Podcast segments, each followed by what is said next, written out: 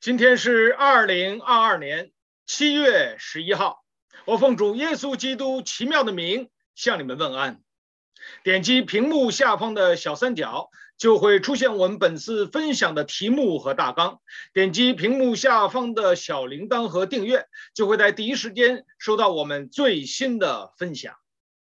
勇担责任。上一次我们跟大家分享到的波阿斯。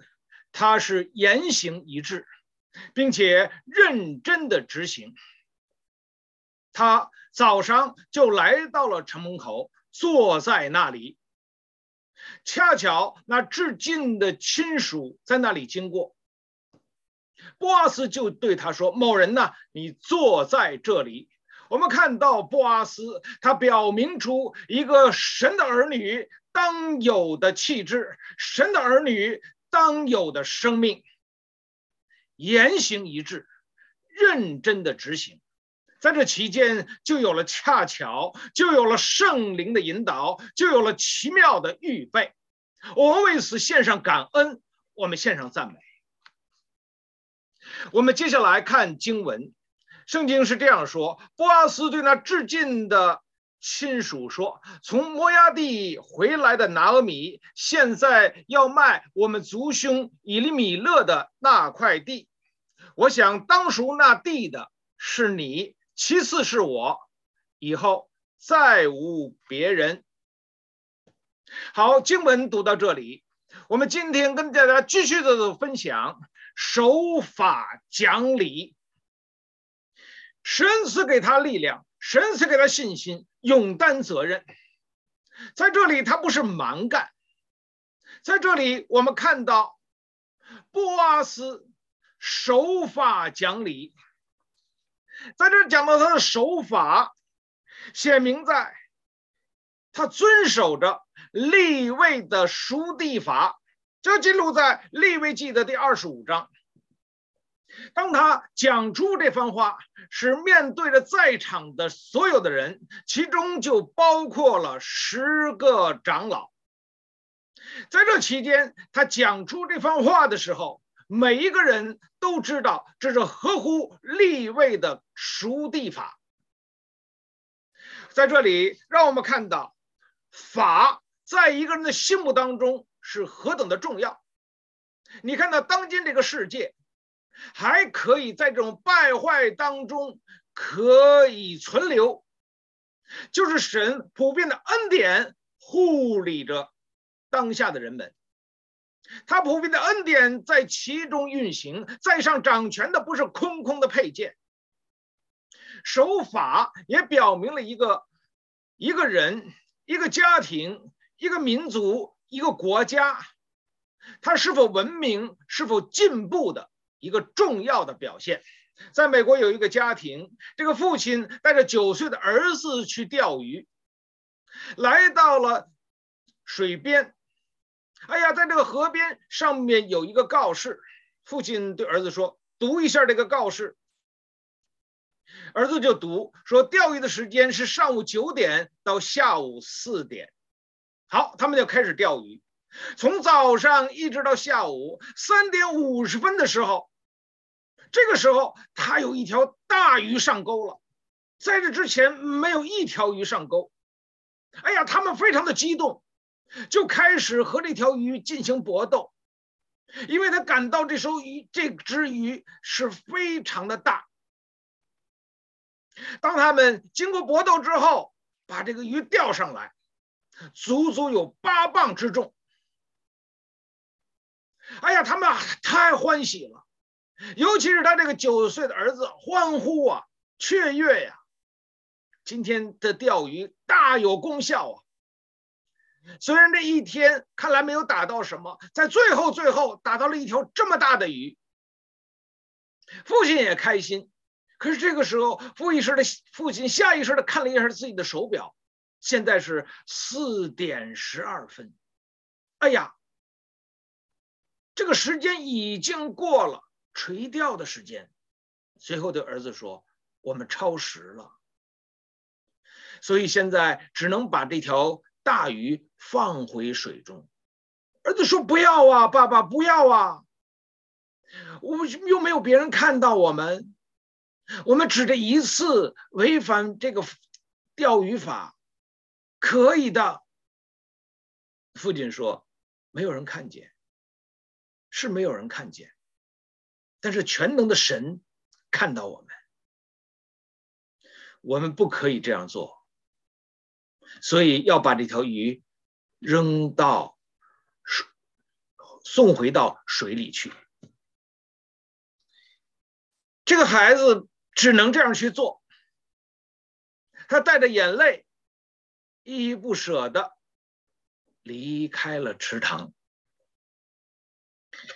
十几年过后，这个孩子成为一名优秀的律师。人进入他的办公室，墙上有这样的一行字：“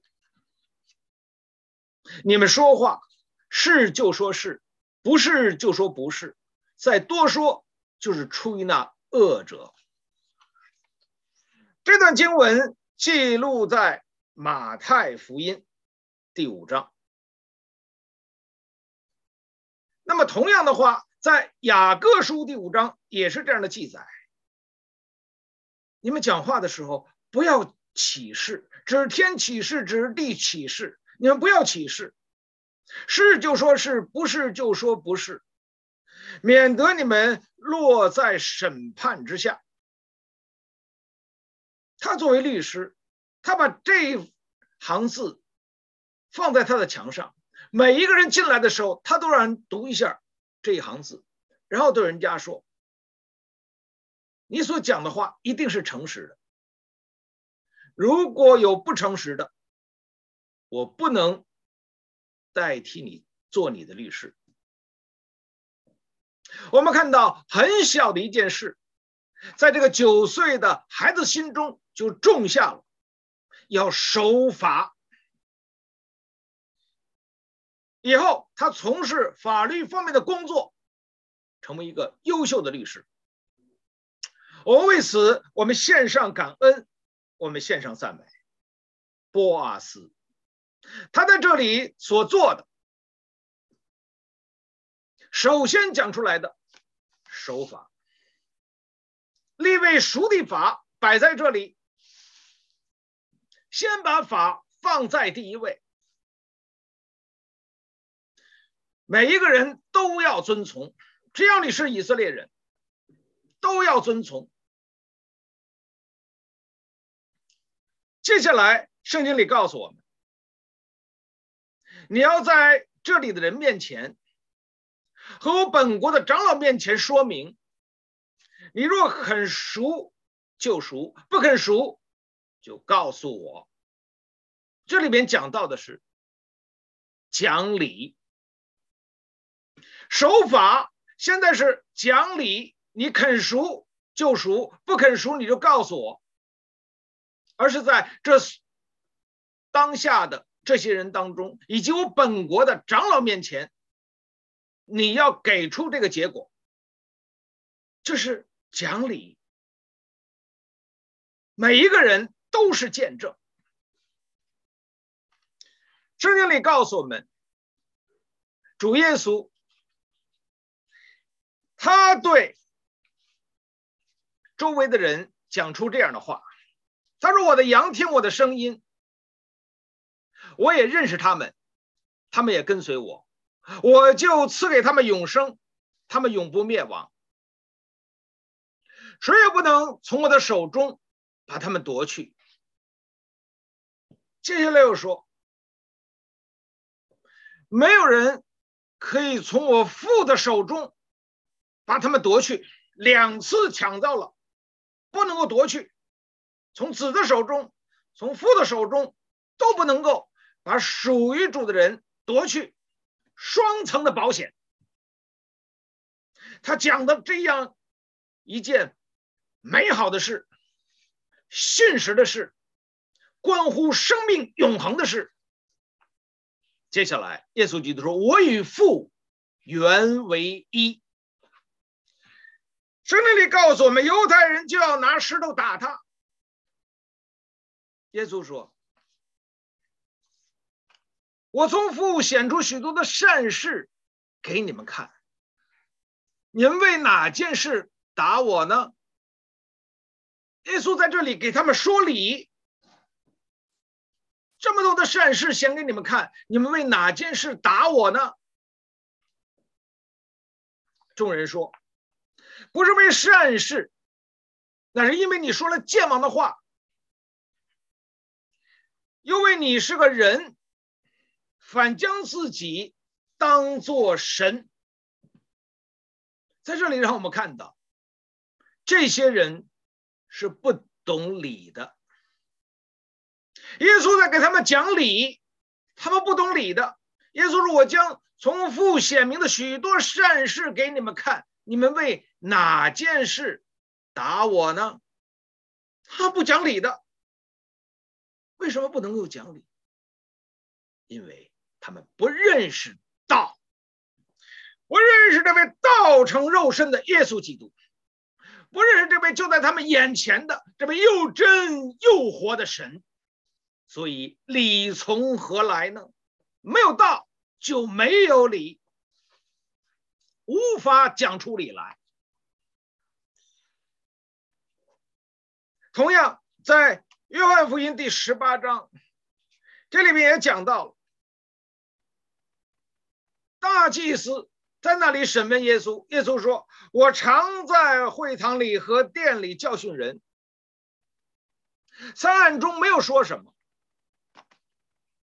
你们为何要问我呢？可以问听见的人。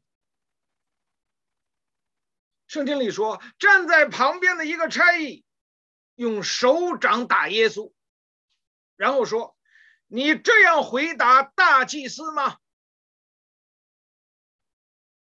主耶稣说：“我若说的不是，你可以指证哪里不是；我若说的是，你为什么打我呢？”再一次在这里，耶稣向他们讲理。我若说的不是，你可以指证；若说的是，你为什么打我呢？可见这个差役。他打耶稣，不是因为耶稣所讲的对不对，是因为他认为耶稣基督的讲话是对大祭司的不尊重。我们看到这个差役很尊重这个大祭司，但是他尊重人尊重久了，他不认识这位神，不能够尊重这位神，敬畏这位神。这个差役在他的有限当中，这个差役在他的黑暗当中，这个差差役在他的捆绑的里面，在中国古代的官场当中，有官有吏，官吏，官是政府承认的，啊，他们通过考试获得了他们的官位，吏。不是政府承认的，每一个官上任，他应该有帮手啊，他应该有师爷呀，这是他自己去请来的，帮助他做事的，称为吏。我们常听到的是昏君、酷吏、暴民，吏成为酷吏。是很无情的，很歹毒的，因为这些吏不是通过考试可以获得的官位，这个吏他随时可能是失去他现有的工作，所以盘剥、严酷、无情，就在他们所从事的工作当中显明了出来。在这里看到这个差役也是如此。我们说吏是为了讨官的好处，讨官的奖赏、认可。这个差役在大祭司的面前也要表现一下。我是在这里捍卫大祭司的尊严的，我是在我的工作当中表现出色的。当人离开了真理，当人离开了这位真神，人所表现，把他的感情，把他的理智，把他的意志，把他的热情全部投入在人的身上，世界的里面，离开了这位永活的神。所以，当耶稣问他：“我若说的不是，你可以指正；若说的是，你为什么打我呢？”讲的是理，可是这个差役虽然在官府里工作，但早已没有理可言。回来，我们继续讲，因为不认识道，所以就没有理可讲。今天教育学家告诉你，为什么年轻人要读大学？读大学的目的不是出人头地，读大学的目的不是让你赚多少的钱。读大学的目的是在你将来的人生当中可以学会自己教育自己。但是今天我们看到这个世界的变化，人真的可以做到自己教育自己吗？当这个世界突发事件出现的时候，人第一个反应就显明出来：你真的受过很好的教育之后，你就能够自己教育自己吗？起码的情。起码的礼，你拥有吗？安倍晋三，因为日本的首相前几天被人枪杀了。他在街头演讲的时候，他没有穿防弹衣，他也没有封锁路面、封锁交通，他也没有许多的保镖里三层外三层来保护他。为什么？因为那个社会是安全的。那个社会人的素质是很好的，所以他才会有这样的信心在那里讲，在那里讲话。这个时候，有一个人向他连开两枪，他被送到医院，四个小时后离开了这个世界。这是一件令人很悲痛的事，很伤心的事。作为一个国家的首相，被他的人民用枪打死。在媒体报道，枪杀他的这个人跟政治没有关系，跟他个人恩怨没有关系，是和宗教有关系。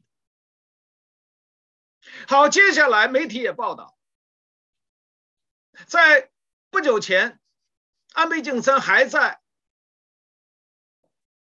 老年的公寓。为他的九十四岁的母亲过了生日，一家人非常的欢喜幸福。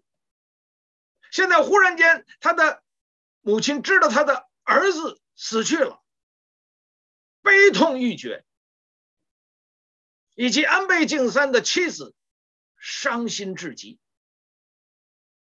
那今天我们在面对这件事的时候，我们在主的面前祷告，求主你帮助恩待安倍晋三的母亲和安倍晋三的妻子，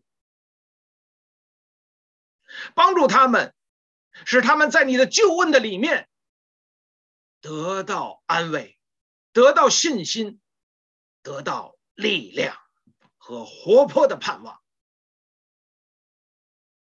当我们讲出这番话的时候，哇，居然有人在讲出来，怎么能为安倍晋三的母亲跟他妻子讲这样安慰的话呢？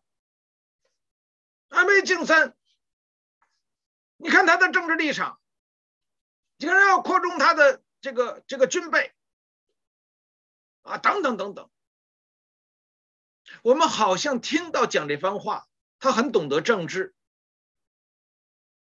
他很爱自己的国家，很知道国际形势的发展，好像很有道德，很很有民族情怀，但是这些大旗扛起来走了一代又一代，被统一思想搞坏了头脑，连起码的人性、人情、道理全部的不见了，荡然无存。我们在这里说，要为安倍晋三的母亲和他的妻子在主的面前求恩典，使他们在救恩的里面得到安慰、信心、力量和盼望。因为神爱世人，甚至将他的独生子赐给他们，就一切信他的，不至灭亡，反得永生。我们不仅要为安倍晋三的现在的家人来祷告，也要整个的日本来祷告。使整个日本都归向耶稣基督，求主帮助我们。今天你看起来有许多的人，他们已经有了很好的受的教育，拿到了很高的学位，但是他们人情人性好像泯灭了。在这里告诉我们，教育不能够救人。熟读历史也不能救人，告诉我们，唯有耶稣基督可以改变我们的生命。求主赐福恩待我们。我们注意看，圣经继续在下面如何的进行呢？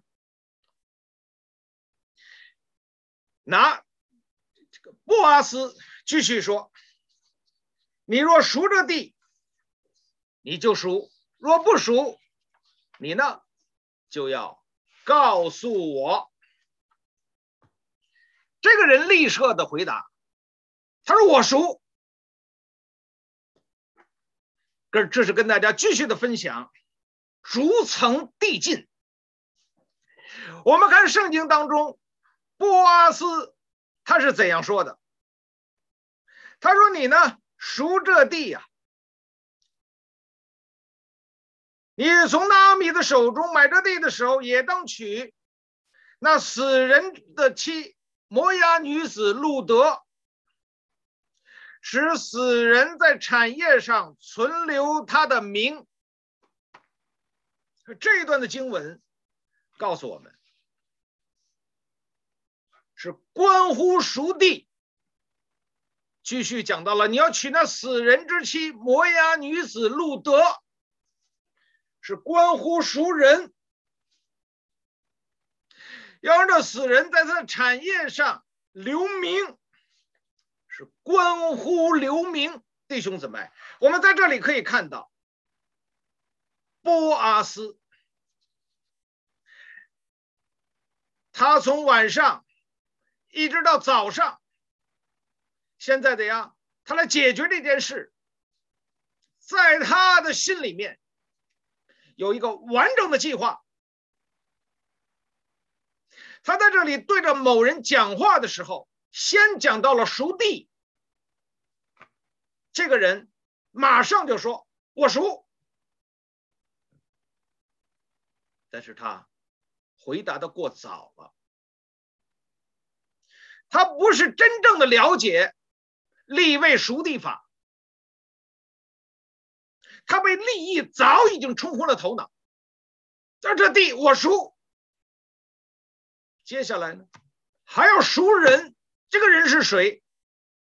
是亡，这个已经这个死亡的这个人，他的妻子，这是亡夫之妻，摩押女子路德。注意听啊！我们上次给大家留下的思考题就是：为什么在这里提到的是摩押女子路德？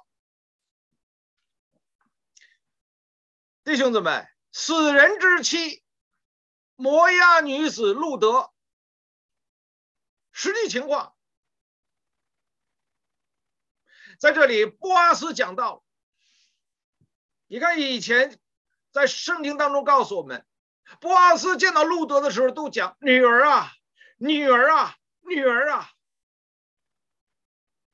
这何等怜悯，何等的慈爱，何等的同情，让人听到之后内心的温暖。但是在这里，他用的词是死人之妻，摩押女子路德，这个是真实的，这个是现在要指出路德的背景。这个时候，我们看一看这个某人。他怎样回答呢？他说：“这样我就不熟了。”圣经里告诉我们，这个某人呢，他是两次讲到我不赎了，这样我就不能赎了，恐怕有碍于我的产业。你可以赎我当赎的，我不能赎了。当他说我赎一次表达，现在呢，当他听到要赎。要娶这个摩押女子路得，他说：“我不赎了，我不能赎了。”两次讲出来，表明他吓到了，表明这件事有碍于他的利益了。求助帮助恩待我们，什么是利益呢？两千一百年前，司马迁在他《史记》当中这样的记载：“天下熙熙，桀亡历，皆往历来，皆为利来；天下攘攘，皆为利往。趋利是人的本能，无可厚非。两千一百年前如此，二十一世纪的当下，每一个人也是如此。”趋利是人的本能，只要你不违法，不损人利己，这个趋利要大力的弘扬，这是世界告诉你的。什么是真正的利益呢？耶稣基督说：“人的生命不在乎家道的丰富。”摩西说：“人的一生是七十岁，强壮的可活到八十岁。”其中所矜夸的不过是劳苦愁烦，转眼成空，我们便如飞而去了。什么是利益？什么是成功？都是成空。真正的利益是什么？这个某人没有得到。某人活在当下，某人活在世界，某人活在自我的里面。他没有真正的仰望这位创造万有的神，没有看重神赐给他的生命，按照神自己的形象样式所造的人，他没有好好的珍惜神给他当下的机会，他认为这个机会不合乎自己的利益，这就是这个某人。某人到底是谁呢？今天你要发出这个问题：某人到底是谁呢？今天求主帮助我们，光照我们，让我们真正做到对号入座。如果这个某人就是我，就是你，就是他，我们快快来到主的面前，认罪悔改，来归向神。我认为我是持守住了利益，岂不知这是虚空？岂不知这些都要被烈火融化？岂不知这些都不能够带离这个世界？我们不但不能把这些带走，离开这个世界，我们反而要被这个世界带走。你出于尘土，还要归于尘土。耶稣基督说：“我来是要使羊得生命，并且得的，并且得的更丰盛。我为此，我们献上感恩，我们献上赞美。某人心里会想：这有害我的利益啊！我要娶路德。你看这块地是拿阿米和路德共同拥有。如果娶拿阿米是可以，为什么？因为他不可能再有生育，所以他没有孩子，所以这块地是真正的属于我和我的子孙。去路德呢？如果他生了儿子，这块地由他儿子来继承。不但如此，我自己本身所拥有的还有一部分让他来继承。这样的话，实在是有损我自己的利益啊，得不偿失啊。所以他两次说：“我不能赎，我不能赎。”求主帮助我们。圣经里让我们看到，当你读马太福音的时候，十三章里面讲到了藏宝、寻珠、撒网。哇，他在这里面讲到了耶稣基督，讲到了天国的比喻啊，分别讲到了以色列教会以及耶稣基督的再来。从这个打着一网的里面，把宝贝怎样呢？他要放在器皿的里面，不好的要丢弃。看到吗？他地里发现了宝贝，就要怎样呢？买这块地。圣经当中告诉我们，神在出埃及记十九章第五节这样来启示给我们：关于以色列的，我向埃及人所行的事，你们都看见了，且看见我如鹰将你们背在翅膀之上带来归我。如今你们实在听我的话。遵守我的约，我在万民中要做你们的神，你们要做我的子民，叫你们归我做祭祀的国度，为圣洁的国民。这些话你要教导以色列人。在诗篇当中。一百三十五篇四节，耶和华拣选雅各归自己，拣选以色列做自己的子民。弟兄姊妹，在这里让我们看到马太福音的第十三章，藏宝寻珠撒网啊，以色列教会以及耶稣基督再来，在这两个天国的比喻啊。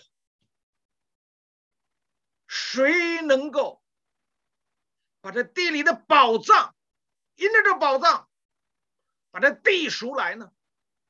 赎回呢？这要付上代价呀！人们所有的来赎这地呀，耶稣基督来了，离开了天庭，离开了天众天使的欢呼敬拜，离开了他的荣耀。离开了他的丰富，因为了我们，他的丰富变为贫穷，好，因为我因我们因我们因他的贫穷成为富足啊！谁来赎我？谁成为我们的挽回剂？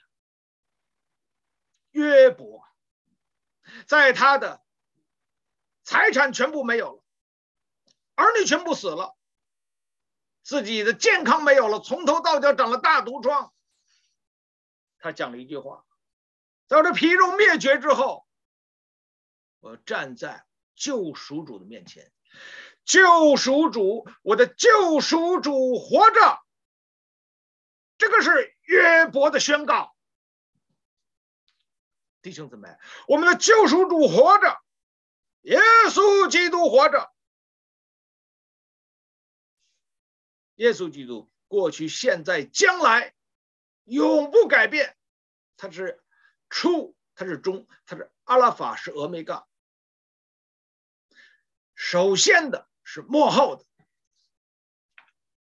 他为了我们来到地上，道成肉身，住在我们中间，充充满满的有恩典，有真理。为了我们的罪，死在各各他山上的十字架上，为我们成就了生命的救恩。他是救赎主，这个就是今天我们和世界任何的宗教是根本的不同，本质的不同。耶稣基督是救赎了我们。今天我们在这个世界上，我们是基督的身体。显明在这个黑暗的世界，显明在这个短暂的世界，显明在这个罪恶的世界，是光是盐。求主帮助恩待我们，我们能够舍弃一切吗？为着福音的缘故，得人如得鱼吗？保罗说：“就我而论，这世界已经钉在十字架上；就世界而论，我已经钉在十字架上。”他又这样斩钉截铁的宣告：“他说，我已将万事当作粪土，以认识耶稣基督为至宝。”保罗为什么可以这样做的？因为他是得到了耶稣基督，得到了救赎主，得到了救恩，得到了神给他的应许。所以今天我们看世界为粪土，我们可以撇下一切来跟随主。我为此，我们献上感恩，我们献上赞美，勇担责任。今天跟大家分享到了守法讲理，逐层递进。我们回去思想。波拉斯说：“凡属伊利米勒的、吉连的、马伦的，我都从拿俄米手中置买了。”啊，这一段经文，它要表明什么？是一个人的财大气粗吗？是一个人的热情慷慨吗？是一个人的爱心善行吗？到底是什么？请给出答案。好，今天的分享就到这里。好，谢谢。